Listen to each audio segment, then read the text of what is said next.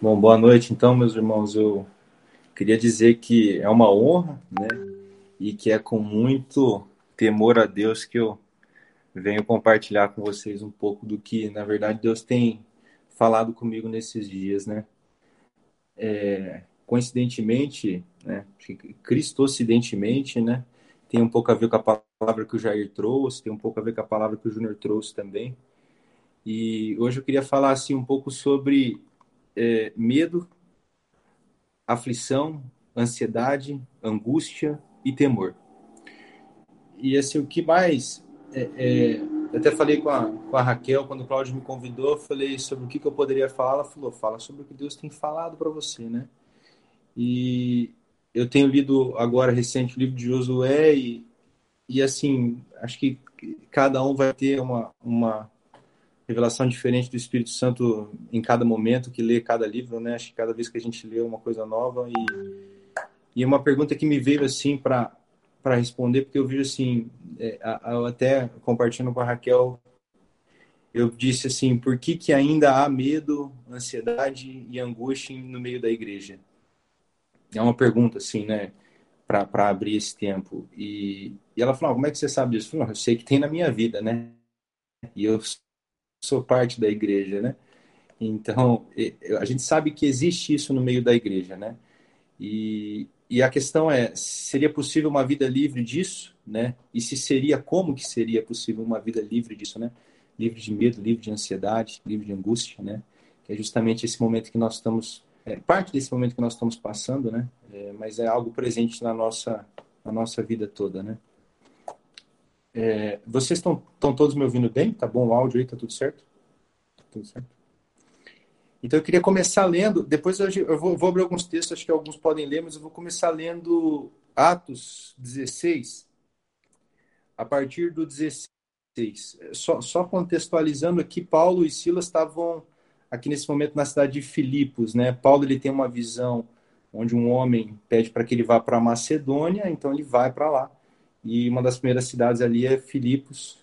E aí, no, a partir do versículo 16, eu vou ler aqui. E aconteceu que, indo nós para o lugar de oração, nos saiu encontro uma jovem, possessa de espírito adivinhador, a qual adivinhando dava grande lucro aos seus senhores. Seguindo a Paulo e a nós, clamava, dizendo: Esses homens são servos do Deus Altíssimo e vos, e vos anunciam o caminho da salvação. Isso se repetia por muitos dias. Então, Paulo, já indignado, voltando-se, disse ao Espírito: Em nome de Jesus Cristo, eu te mando, retira-te dela. E ele, na mesma hora, saiu. Vendo os seus senhores que se lhes fizera, é, que, que lhes desfizera a esperança do lucro, agarrando em Paulo e Silas, os arrastaram para a praça, à presença das autoridades. E levando-os ao, aos pretores, disseram: Esses homens, sendo judeus, perturbam a nossa cidade, propagando costumes que não podemos receber nem praticar, porque somos romanos. Levantou-se a multidão unida contra eles, e os pretores, rasgando-lhe as vestes, mandaram açoitá-los com varas. E depois de lhes terem dado muitos açoites, os lançaram no cárcere, ordenando ao carcereiro que os guardasse com toda a segurança. Este, recebendo tal ordem, levou-os para o cárcere interior e lhes prendeu os pés no tronco. Por volta da meia-noite, Paulo e Silas oravam e cantavam louvores a Deus. E os demais companheiros de prisão escutavam. De repente, sobreveio tamanho terremoto que sacudiu os alicerces da prisão. Abriram-se todas as portas e soltaram-se as cadeias de todos. Eu queria parar por aqui, depois a gente até vai voltar nesse texto mais para o fim. Mas o, o, o que me chama atenção nesse texto é, é homens que acabavam de ser açoitados, né? Eu imagino que não foi algo leve, né? Tiveram as suas vestes rasgadas, então homens que foram humilhados em praça pública, homens que foram açoitados publicamente, né? É, e foram lançados na prisão. E depois de tudo isso, oravam e cantavam louvores, né? E eu falo por mim, eu por muito menos hum. é, sou tomado por medo, sou tomado por ansiedade, né? Minhas orações são interrompidas é, por causa da angústia, né? Às vezes por causa da aflição. E aqui você vê homens que, depois de algo que, que eu creio que seja pior do que o que muitos nós né, vivemos em termos de angústia, louvam a Deus, né? o louvor vem, vem de adoração, vem de alegria, né? Então, homens que se vê homens não estavam não estavam chorando, eles podiam estar murmurando, eles podiam estar, estar enchidos de medo, enchidos de temor, o que mais poderia acontecer com eles, né? Ou revivendo talvez aquele trauma que eles acabaram de ver, mas não, eles, eles louvavam a Deus, né? Então, como? Né? Como isso é possível, né? E se esse, isso fosse uma realidade para nós hoje, né? É, em meio a tudo isso que nós temos vivido, nós estaremos é, muito mais focados em louvar a Deus, né? Não estou dizendo que nós não estamos, né? Mas eu vejo que que há um caminho para que o nosso coração esteja como o coração desses homens, né? E eu queria agora voltar para o Antigo Testamento e eu queria pedir, não sei se, se, se alguns irmãos puderem abrir alguns textos que relacionado a ordens de Deus em Deuteronômio e Josué sobre o não temer. É, então, eu queria ler Deuteronômio 1, 21, 3, 2 e 31, 8.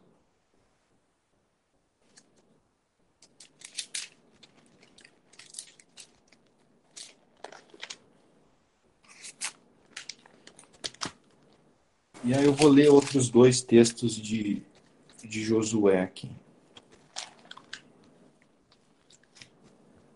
Se alguém já abriu aí, pode, pode ler. Mateus, Mateus qual, qual Deuteronômio mesmo? Deuteronômio 1, 21, 3, 2 e 31, 8. Eu vou ler 1, 21. Pode ser? Pode, pode. É... Peraí, estou procurando aqui.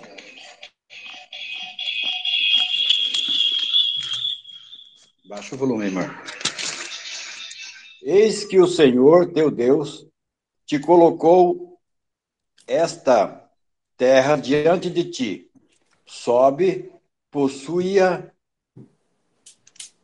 como te falou o Senhor Deus. Como te falou o Senhor.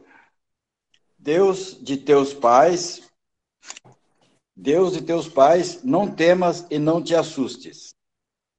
Desculpa aí, eu estou com a vista meio ruim. Não, tá ótimo. Mateus é 3, 21? 3, 2. 3, 2. Então o Senhor me disse: Não temas, porque a ele e todo o seu povo e sua terra dei na tua mão, e far-lhe-ás como fizeste a Seom, rei dos amorreus, que habitava em Esbom. Em 31, 8, né? Isso. O Senhor é quem vai adiante de ti, ele está contigo. Não, ele será contigo, não te deixará, nem te desamparará, não temas, nem te atemorizes. Amém. Eu, eu, vou ler alguns agora aqui, acho que não precisa abrir, são, são, são três curtos, depois eu mando qualquer coisa se quiserem ler depois. Então, Josué 1,9, ele vai dizer não te mandei eu, ser forte, corajoso, ser forte e corajoso, não temas nem te espantes, porque o Senhor teu Deus é contigo. Josué 8:1 é, disse o Senhor a Josué: Não temas nem te atemorizes, toma contigo toda a gente de guerra e dispõe-te e sobe a Ai. É, Josué 10:8 Disse o Senhor a Josué: Não os temas, porque nas tuas mãos os entreguei. Então, são, são vários textos, na verdade. Eu quis ler alguns, mais do que dois, três, justamente para ilustrar que são, são vários momentos, né? Tanto para Moisés como para Josué, que Deus fala: não temas, né? Não temas porque é, eu vou os entreguei na, na, nas tuas mãos, porque eu já lhes concedi a vitória. É, só que o interessante é que, assim, é, para todos esses textos, é, são, são subsequentes a uma ordem que Deus dá, né? Essa é, essa força a mais que Deus dá, que diz não temas. Então, primeiro Deus dá a ordem, né, de que vai peleje contra determinado povo, depois Deus fala não temas, porque eu já te entreguei. Né? Deus dá o mandamento e depois ele diz não temas, né? É, o problema é que muitas vezes a gente quer não temer dentro daquilo que é a nossa vontade, né? Dentro daquilo que nós queremos fazer. Né? E o chamado para não temer é o chamado para estar dentro da vontade de Deus, né?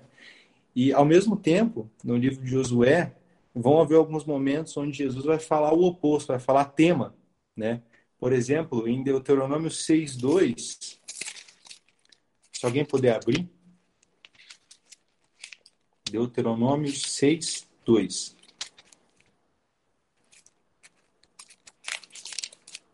Deuteronômio 6, 2. Opa! Desculpe. Deuteronômio 6, 2. Para que temas ao Senhor teu Deus e guarde todos os teus estatutos e mandamentos que eu te ordeno, tu e teu filho e o filho do teu filho Amém. todos os dias da tua vida e que teus dias sejam prolongados. Amém. É, então, até sobre esse texto, é, é, para que seus dias sejam prolongados, né? Quer dizer, o, o temer a Deus, né? É, tem por consequência obedecer os seus mandamentos, andar nos seus caminhos e isso prolonga os dias, né?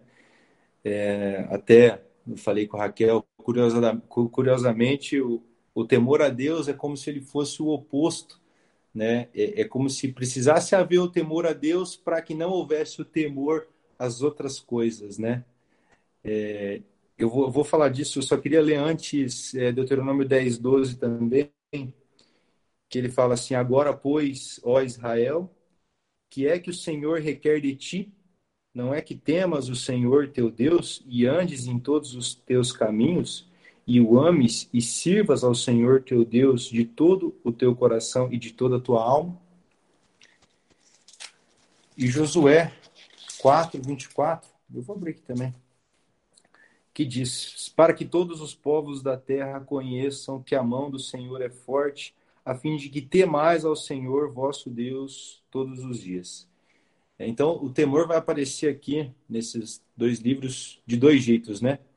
vai aparecer temas quando vai se referir ao Senhor e vai aparecer o não temas quando vai se referir a uma adversidade, a uma guerra, a uma insegurança, né?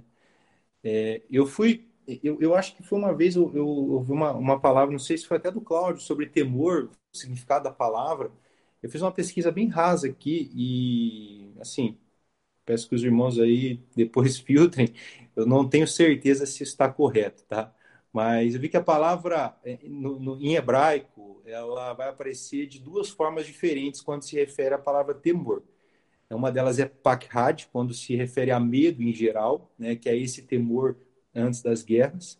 E o outro é irhad, que quando se refere ao temor a Deus, que é um temor reverencial associado à autoridade, a poder e à santidade. Né? Então, é, eles é, é como se tivessem dois tipos de temores, né? Mas o entendimento que a palavra nos dar é que um não pode existir sem o outro. Né? Claro que o temor a Deus pode existir sem o, sem o temor às adversidades, mas o oposto não é verdade. Para a gente poder viver uma vida sem temor, né, sem temer as adversidades, sem temer as dificuldades, sem temer os inimigos, as guerras que estão na nossa frente, é necessário que haja no nosso coração esse temor a Deus primeiramente, né? É, então, para isso, para a gente poder viver sem temer as adversidades, é necessário que o temor de Deus esteja forte no nosso coração. E em Lucas 12, ele vai mostrar aqui é, é, esses três é, temores mais ou menos próximos, né? Que é o temor das adversidades, né? O temor da insegurança, o temor do homem, né, o que vem do medo, e o temor a Deus, bem próximo um do outro. Então, se, se os irmãos quiserem abrir Lucas 12, a partir do 4. É, então, ele vai dizer, é, Lucas 12, a partir do 4. Digo-vos, pois, amigos meus, não temais os que matam o corpo e depois disso nada mais podem fazer. Então aqui ele dá referência a esse temor, a esse medo, né, é, de homens, né, medo dos inimigos, no caso, se fosse fazer uma correlação com Josué. E aí no versículo 5 ele vai dizer: Eu, porém, vos mostrarei a quem deveis temer. Temer aquele que depois de matar tem poder para lançar no inferno. Aqui ele vai falar do temor a Deus, né? Que é esse temor da autoridade, um temor reverencial. E aí no 7, é, ele fala da, daquela questão dos pardais, né? Que por acaso os pardais, eles, né? Deus supre eles, né? Então no 7 ele fala: Até os cabelos da vossa cabeça estão todos contados. Não temais, bem mais valeis do que muitos pardais. Que se refere aqui a um temor de insegurança, né? De incerteza do amanhã, né? Se relaciona à ansiedade. E aí, assim, a pergunta é: Deus fala por muitas vezes para Josué, né, principalmente, para ele não temer, né? Não ter mais, não ter mais, vai, é, é, pô, vai, vai pelejar contra eles que a tua vitória está garantida. E assim, me fez pensar um pouco, né, nesse nesse tempo, porque o povo de Israel é, não era um povo belicamente preparado, né? Um povo que saiu do Egito, ficou 40 anos no deserto, né? e depois, de repente, começa a guerrear com, diversos povos e povos que se ajuntaram com outros povos para guerrear contra eles. E Deus falando para eles não temerem, né? O, o, normal, o sensato seria temer, né? E depois olhando assim, eu estava lendo um texto que, em princípio, assim, eu não, não vi muito sentido daquilo, sabe? Mas depois aquilo começou a queimar no meu coração assim e eu senti é, o Espírito Santo me dizendo que as bênçãos de Deus não têm fim. Deus, quando manda nós não temermos, é, ele, se, ele fala sério, né? É, é uma verdade. Deus não mudou quem ele era, né? E isso queimou muito forte no meu coração. Eu li em Josué 9 que vários povos se ajuntaram, né? É, em, em, toda a costa, vou, vou, até ler aqui rapidamente, mas fala assim: toda a costa do Mar Grande, de fronte Líbano, os heteus, os amorreus, os cananeus, ferezeus, jebuseus, jebuseus se ajuntaram de comum acordo para pelejar contra Josué e Israel. É um povo lá que não tinha é, esse preparo, né? Muitas vezes lutaram contra povos numerosos, né? É, haviam povos que eles chamavam de povos gigantes, que eram maiores, mais fortes, né? E Deus falou sempre para eles não temerem, e no 12, a partir do 7, ele vai dizer assim, no Josué 12, a partir do 7, ele vai dizer: é, São estes os reis da terra aos quais Josué e os filhos de Israel feriram daqui do Jordão. E aí, a partir do 9, ele começa: o rei de Jericó, um, o de Ai, que está do lado de Betel, outro, o de Jerusalém, outro, o de Hebron, outro, o de Jarmute, outro, o de Laques, outro, o de Eglon, outro, o de Gezer, outro. E ele vai, e ele vai e, e cita uma série de reis e ao todo 31 reis. Então, esse texto que eu comecei a ler, e no começo eu não vi sentido, falei, vamos repetir, a gente acabou de ler isso aqui, né? Mas eu senti como se o Espírito Santo afirmasse: não há limite para aquilo que nós não temos que temer. Não há um ponto onde o temor precisa entrar no nosso coração. O não temer que Deus nos manda ele, ele, ele se refere a tudo, né? Não há, não há Covid, não há algo que Deus vai dizer, não, agora, peraí, agora você tem que temer. Né? O temor nosso tem que estar no Senhor, né? em nada mais. E isso ficou muito marcado para mim, assim. E aí, assim, o que... É... O, o, aonde foi, né, que esse povo tropeçou, né, o povo de Israel é, em Josué e também eu vou pegar um trecho em números, o, o, que fez eles passarem por derrota ou por grande aflição. E aí eu peguei duas coisas aqui, dois, dois versículos que eu queria ler para trazer um, um exemplo para a nossa realidade, que é em Josué 7. Eu não vou ler o texto, mas em Josué 7, é, o povo de Ai, eles derrotam os israelitas, né?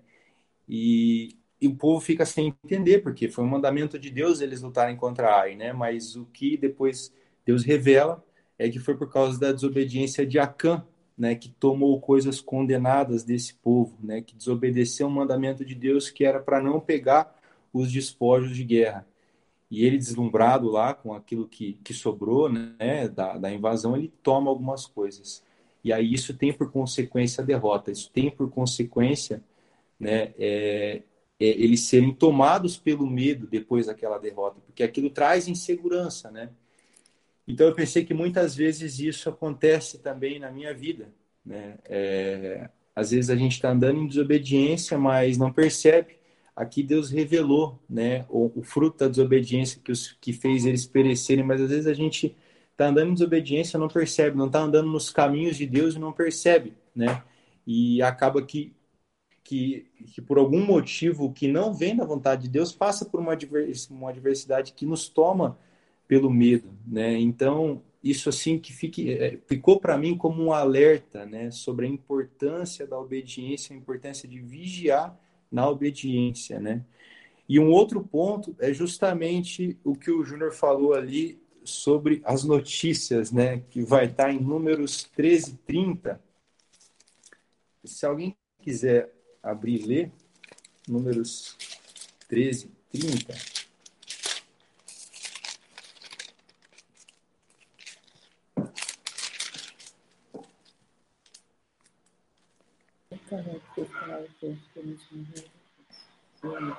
Posso ler, Matheus? É, pode, é, é do 30 até o 33. Então Caleb fez calar o povo perante Moisés e disse: Certamente subiremos e a possuiremos em herança, porque seguramente prevaleceremos contra ela. Porém, os homens que com ele subiram disseram: Não poderemos subir contra aquele povo, porque é mais forte do que nós. E infamaram a terra que tinham espiado, dizendo aos filhos de Israel: A terra pela qual passamos a espiá-la é terra que consome os seus moradores. E todo o povo que vimos nela são homens de grande estatura. Também vimos ali gigantes, filhos de Anak, descendentes dos gigantes. E éramos, aos nossos olhos, como gafanhotos, e assim também éramos aos seus olhos. Amém. Então, aqui só para contextualizar, é quando Moisés manda 12, 12 homens para ver a terra de Canaã, né? E eles voltam. Caleb era um deles, né? E, e aí alguns deles se, se atemorizam, porque eles veem que na terra tem homens muito grandes, muito fortes, e, e isso amedronta eles, né? E eles acabam amedrontando o restante do povo, né? Então, esse eu vejo que é o segundo motivo, né? O primeiro, de novo, a desobediência, e o segundo motivo é nos deixar levar por coisas que não são do Senhor, por verdades que não vêm do Senhor, né? Aqui nós temos claramente homens que já sabiam, nesse momento Deus já tinha dito que daria Canaã para eles, já era a terra prometida pelo Senhor. Então, eles foram incrédulos, não tiveram fé de que Deus iria cumprir aquilo que estabeleceu e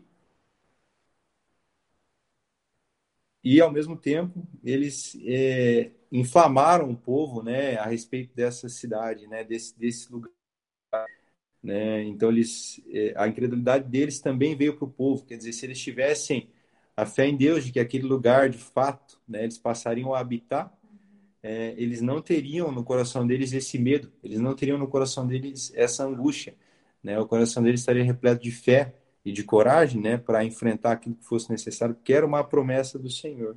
Então, quantas vezes nós, né, às vezes temos uma direção do Senhor, né, ou às vezes não temos uma direção do Senhor, mas somos influenciados, né, por coisas externas que não vêm do Senhor.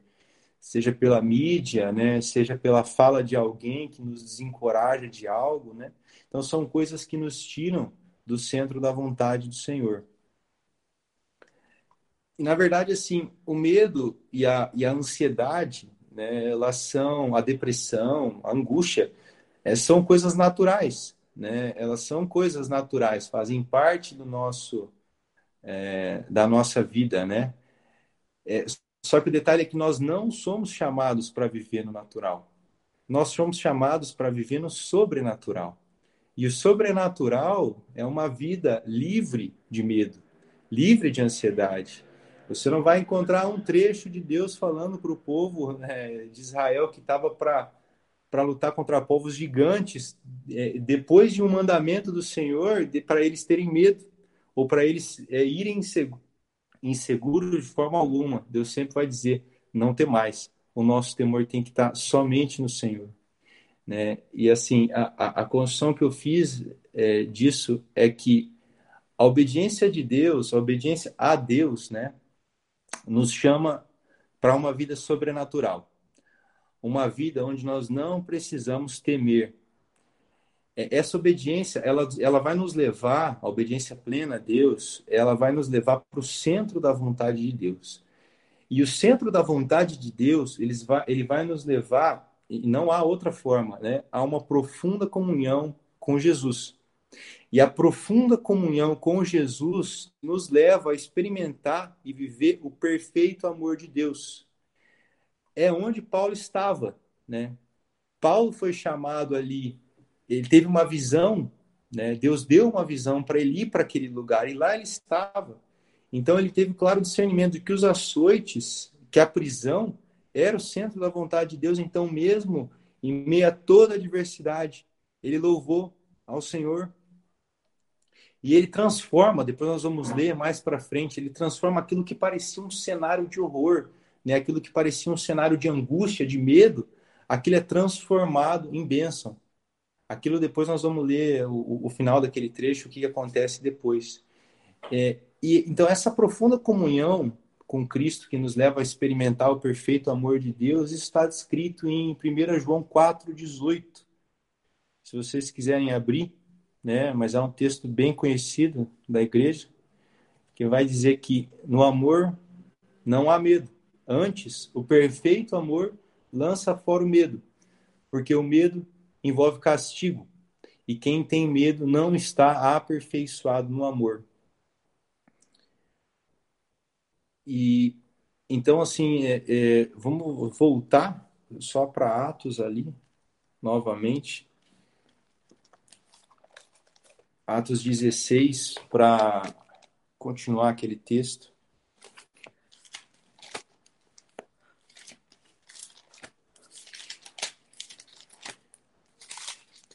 Então, se alguém puder continuar, a gente leu Atos 16 até o, o 25, né? Então, vamos ler agora do 26 para frente até o 34. E de repente veio um tão grande terremoto que os alicerces do cárcere se moveram. E logo se abriram todas as portas e foram soltas as prisões de todos. E acordando o carcereiro e vendo as portas, e vendo abertas as portas da prisão, tirou a espada e quis matar-se, cuidando que os presos já tinham fugido. Mas Paulo clamou com grande voz, dizendo: Não te faças nenhum mal, porque todos aqui estamos. E pedindo luz, saltou dentro, e todo trêmulo se prostrou ante Paulo e Silas. Até qual, Mateus? Pode continuar até o 34. Tá. E tirando-os para fora, disse: Senhores, que é necessário que eu faça para me salvar? E eles disseram: Crê no Senhor Jesus Cristo e serás salvos, tu e a tua casa. E lhes pregavam a palavra do Senhor e a todos os que estavam em sua casa. E tomando-os ele consigo naquela mesma hora da noite, lavou-lhes os vergões. E logo foi batizado, ele e todos os seus. E levando-os à sua casa, lhes pôs a mesa. E na sua crença em Deus, alegrou-se com toda a sua casa. Amém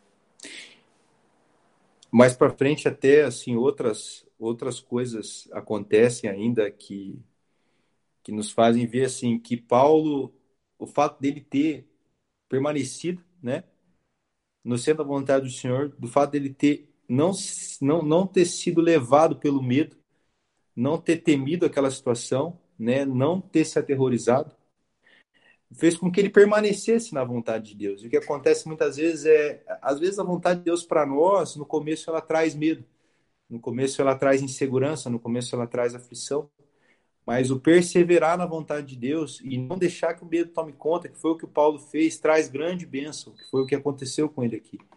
Né? A, a, a vida desses homens era para proclamar o evangelho, era para fazer discípulos. Então, batizar toda uma casa para eles era uma grande vitória, como é para nós, né? Nosso chamado é para isso, para fazer discípulos. Né? Então, eu imagino a alegria deles, né? De estarem ali e o próprio guarda que, que, que, que prendia eles ali, né? Que garantia que eles se permanecessem presos, se converter, entregar a vida para o Senhor, ele toda a casa dele, né? Então, que coisa tremenda que é, é eles conseguirem viver assim, ele, ele ter vencido esse medo, né? E que lição para nós sobre vencer o medo, né? Também. É, eu queria falar sobre uma outra fonte também, né? De medo, que é a que é a desesperança, né? É algo também presente nesse tempo para nós e, e eu queria lembrar do texto de, de quando Jesus ele ele se vai quando Jesus morre, é, eu, eu, vi algumas, eu vi algumas pessoas dizerem que ali algumas coisas que não é certo de que Pedro tinha voltado a ser um pescador, né? Mas Pedro voltou a pescar, né? Em João 21. É, e assim, é como se a esperança dele tivesse em Cristo, né? E Jesus representava, entre outras coisas que Cristo representava para aqueles homens, uma delas era a esperança, né? Então, no cessar da esperança, quando Jesus morre, como se a esperança deles uh, tivesse se ido, né? Alguns voltaram às suas antigas vidas, né? Esqueceram do seu chamado. E isso muitas vezes acontece conosco também, né? Muitas vezes a nossa esperança se vai ou nós somos frustrados, né, e queremos voltar para nossa antiga realidade, porque novamente nós somos chamados para viver no sobrenatural. A nossa antiga realidade é viver no natural, né? Viver no natural é ter medo, viver no natural é, é, é, é ter angústia, né? É ficar ansioso. Então, a perda da esperança muitas vezes acontece isso, né? E aí o que que acontece? Como é que nós podemos perder nossa esperança? De fato, assim, é, esses homens eles tiveram uma falsa impressão de que Cristo não estava mais com eles. Logo depois, Cristo aparece para esses homens aqui. Mas muitas vezes nós temos essa falsa impressão, né? E assim, eu, eu, eu coloquei como duas possibilidades, né? A perda da esperança. A primeira delas é se a nossa esperança ela está no lugar errado, né? Muitas vezes a nossa esperança não está em Cristo. Muitas vezes a nossa esperança está no trabalho, está no projeto, está até na nossa própria família, né? E às vezes nós nos frustramos, né? E perdemos essa esperança. E podemos ser consumidos por medo, por temor, né? É, porque a nossa esperança estava naquilo, né? É, semelhante a um homem que, que trabalha no empresário, né? A empresa dele é tudo para ele, ele vive por aquilo. A empresa dele quebra, fale, a esperança dele se vai, né, fonte de muitos suicídios, nós sabemos, né, e, e, entre outras coisas, mas a esperança no lugar errado, né. E a segunda opção é, é, é você ter a esperança no lugar certo, a esperança estar em Cristo, né, você ter a falsa expressão, a, fa a falsa impressão de que Cristo não está mais contigo, né, que isso só pode ser uma falsa é, impressão, não há como isso ser uma verdade, né, porque ele mesmo disse que estaria conosco até a consumação dos tempos, né? Então ele está conosco. Então um deles é um erro, o outro é uma mentira. Ou, ou seja, não há motivo para a gente perder a esperança. Se a gente perdeu a esperança de duas uma, ou a nossa esperança está no lugar errado, ou a, a, a, nossa, a nossa fé precisa ser renovada, né? Porque você está achando que Cristo não está contigo, Ele está.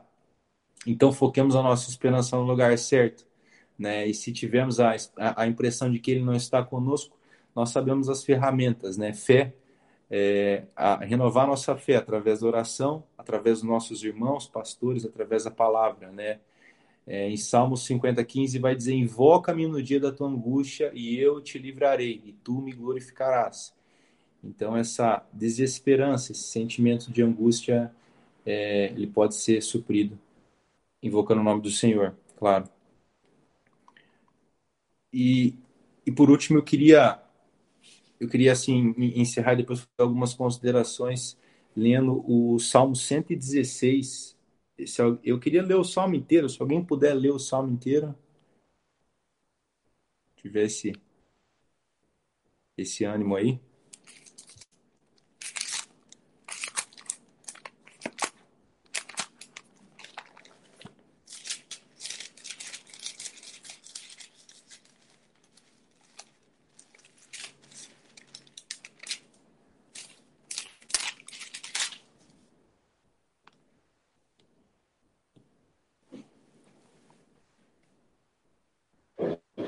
Se ninguém se habilita, eu vou ler. Amém. Amo o Senhor porque ele ouve a minha voz e as minhas súplicas. Porque inclinou para mim os seus ouvidos, invocá-lo-ei enquanto eu viver. Laços de morte me cercaram e angústias do inferno se apoderaram de mim. Caí em tribulação e tristeza. Então invoquei o nome do Senhor. Ó Senhor, livra minha alma. Compassivo e justo é o Senhor, o nosso Deus é misericordioso. O Senhor vela pelos simples. Achava-me prostrado e ele me salvou. Volta, minha alma, ao teu sossego, pois o Senhor tem sido generoso para contigo. Pois livraste da morte a minha alma, das lágrimas os meus olhos, da queda os meus pés. Andarei na presença do Senhor na terra dos viventes. Eu cria, ainda que disse, estive sobre modo aflito. Eu disse na minha perturbação, todo homem é mentiroso. Que darei ao Senhor por todos os seus benefícios para comigo? Tomarei o cálice da salvação e invocarei o nome do Senhor. Cumprirei os meus votos ao Senhor, na presença de todo o seu povo. Preciosa é, aos olhos do Senhor, a morte dos seus santos. Senhor, deveras sou teu servo, teu servo, filho da tua serva. Quebrastes as minhas cadeias. Oferecer-te-ei sacrifícios de ações de graças, e invocarei o nome do Senhor. Cumprirei os meus votos ao Senhor na presença de todo o seu povo, nos átrios da casa do Senhor, no meio de ti, ó Jerusalém. Aleluia. Amém. Júnior, você que leu, é, você teve a impressão de que o salmista ele começa o salmo com uma profunda angústia, né? Uma profunda tristeza e termina o salmo com muita alegria? É nítido, né, Mateus? É. Essa, essa aflição no começo dessa, dessa oração e do meio para frente aqui ele muda aí a, o discurso ou muda a oração dele, né? É, então, é, é, claro, a gente não pode ver assim, né? Não podemos ver o rosto dele aqui, né? É, se, se, as lágrimas pararam ou não pararam, se tinha lágrima ou não tinha no começo, mas eu tive essa impressão, né? Eu tive essa impressão quando eu vi, li o texto de que esse salmista ele vai se alegrando e vai enchendo o coração dele de alegria, né? E aí, assim, o que, que, eu, o que eu queria é, é, pontuar sobre, sobre esse texto é assim, é, ele se encontrava com uma, uma profunda angústia, ele se encontrava com uma profunda tristeza e tribulação. E ele termina, né, dizendo aleluia. E eu queria assim chamar a atenção para as características desse salmista, porque eu acho que o que nós temos que, que hoje é, é, é, é buscar é como o nosso coração pode estar num lugar onde nós vivamos nesse sobrenatural que nos permite não temer, que nos permite não estarmos ansiosos, não nos angustiarmos, porque assim, Cristo já disponibilizou isso para nós. Isso já está disponível. Isso já é uma promessa de Deus. Se nós não estamos ali, é porque o nosso coração precisa chegar lá, precisa chegar onde está essa promessa. E eu queria chamar a atenção para algumas, alguns versículos desse salmo que mostram um pouco sobre a vida desse salmista. No versículo 2, ele vai dizer assim: Porque inclinou para mim os seus ouvidos, invocá-lo-ei enquanto eu viver. Invocar a Deus, é, é, uma das formas de invocar a Deus é em oração, né? É, é onde nós invocamos a presença do Senhor é em oração, é estar na, em meio aos irmãos, né, é onde está a presença do Senhor, também invocar, reunir os irmãos, também invocar a presença do Senhor. No versículo 6, ele vai dizer que o Senhor encontrou ele prostrado, né? Então é uma pessoa, é um salmista que se humilha perante ao Senhor. No versículo 9, ele vai dizer que, que ele anda na presença do Senhor. Então, ele é um salmista que tem comunhão com o Senhor. No versículo 14, ele vai dizer que cumprirá os votos dele ao Senhor. Então, é um salmista obediente. No versículo 15, ele diz que preciosa é aos olhos do Senhor a morte dos seus santos. Né? Então, ele está reconhecendo essa entrega, ele é um salmista que entrega ao Senhor isto. Né? é, a morte não necessariamente da vida física, né, mas aquilo que morre em nós, né, para vivermos em Cristo. É, no 16, ele vai dizer que, que ele reconhece que o Senhor quebrou as cadeias dele, então ele mostra gratidão. No versículo 17, ele oferece é, sacrifícios, né? Então, são as ofertas, né, que nós damos ao Senhor. E no versículo 18, ele repete é, a, o cumprimento dos votos ao Senhor, que é a obediência. Então, é, o caminho para nós transformarmos a angústia em alegria, que é essa transformação que esse salmista correu, é um caminho de oração, é um caminho de comunhão, é um caminho de obediência, é um caminho de entrega, é um caminho de gratidão, de oferta e novamente de obediência, né? É, não é um caminho fácil, né? Não é um caminho fácil, mas é o único caminho. É o único caminho possível para nós que entregamos a vida para o Senhor. Esse é o caminho que nós somos chamados para viver, né? É um caminho é, no sobrenatural. E a Raquel até me, me trouxe uma, uma palavra de um psiquiatra que fala que a palavra ser humano em árabe significa insan, não é isso, né? Insan, que significa ser esquecido. É, esquecido. Esquecido. E de fato nós somos esquecidos, né? Então isso é, é algo que já está no nosso coração. Muitas vezes a gente já sabe isso, né? Mas que nós é isso, exatamente. Ele vai falar que é. Isso, a Raquel me ajudou. É, que é esquecido no sentido de esquecer da essência, né? Então, é, de fato, é, de fato nós é, temos muita facilidade em esquecer disso, né? Então, é, concluindo, eu queria trazer isso para que isso ficasse no nosso coração, né? Porque hora ou outra o medo vai bater na nossa porta a ansiedade vai bater na nossa porta, a angústia vai bater na nossa porta, né? O, o... Nós temos vivido tempos difíceis, né? E nós sabemos como é isso, né? Só que eu queria dizer para você que quando o medo bater na sua porta, para que você avise que alguém já bateu na sua porta antes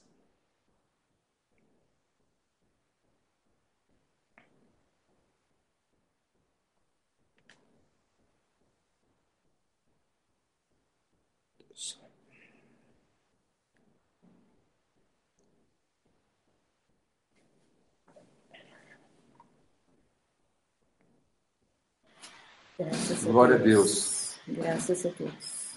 Glória a Deus. Amém? É esse é, alguém que já bateu na sua porta antes, que é Cristo. Né? Então, se Cristo habita em nós, não há medo que possa entrar. Eu, assim, eu, eu, eu me emocionei com essa palavra. Eu, eu, eu até a Raquel falou, não sou uma, uma pessoa que vive em temor, em angústia, não é muito da minha característica, né? Eu tenho outras outras dificuldades mais, maiores. A Raquel tem mais medo e angústia do que eu. Mas essa palavra queimou no meu coração, eu senti como sendo do Espírito Santo e, e acho que é por isso que, que, isso assim, isso de fato ele, ele, ele me moveu, me emociona porque até eu, lendo para Raquel algumas coisas eu me emocionei.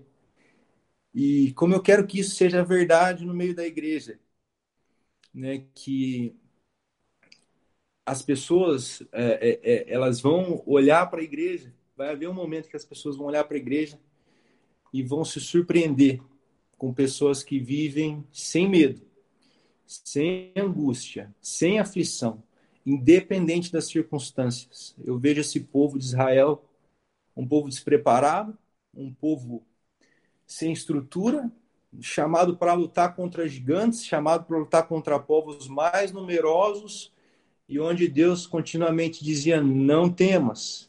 E eu vejo que hoje Deus diz para todos nós: não temas, porque eu sou contigo.